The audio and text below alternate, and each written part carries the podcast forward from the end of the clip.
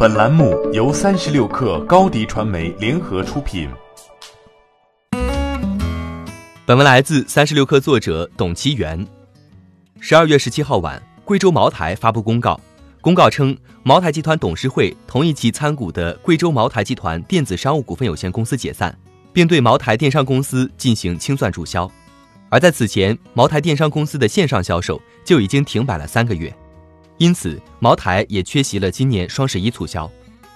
据天眼查等平台显示，茅台电商公司成立于二零一四年六月，注册资本一亿元，由贵州茅台集团控股，贵州茅台股份公司占电商公司股份的四分之一。公告称，电商公司的解散注销不会对上市公司的业绩产生重大影响。茅台电商公司是茅台唯一的官方线上运营商。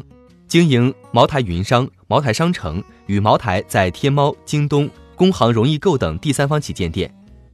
茅台电商公司自成立之初便肩负着茅台重要的使命，它是当时茅台集团为了充分整合线上线下资源、集团内外资源，顺应电子商务大潮，助推茅台进行销售改革的重要工具。此次茅台电商公司的解散，的确让人有些措手不及。十二月十六号。在二零一九年茅台酱香酒全国经销商联谊会上，集团董事长李宝芳称，集团的销售收入将会突破千亿。仅仅在一天之后，茅台电商集团就宣布解散注销，显然是茅台电商公司没有完成集团赋予他的使命。但茅台电商公司的解散注销并不是没有预兆。首先，在今年五月五日，贵州茅台集团成立了集团层面的茅台集团营销有限公司，营销公司的经营原则是。用好增量，管好存量，加强管控，统筹市场。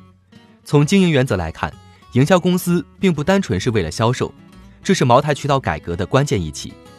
通过营销公司的设立，茅台集团想要让自己的营销从组织上统一起来，对自己销售不再是松散管理，而是将其下成一盘棋。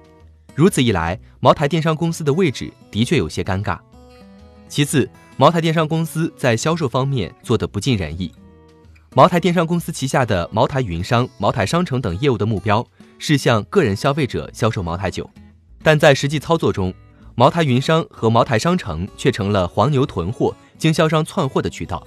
更严重的问题在于，茅台电商业务滋生了严重的腐败现象。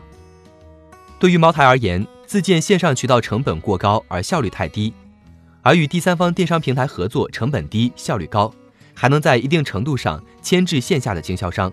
平衡线上线下的渠道力量，撤销电商公司只是茅台对渠道的一次调整。欢迎添加小小客微信 xs 三六 kr 加入克星学院，每周一封独家商业内参，终身学习社群，和大咖聊风口谈创业，和上万客友交流学习。高迪传媒，我们制造影响力。商务合作。请关注新浪微博高迪传媒。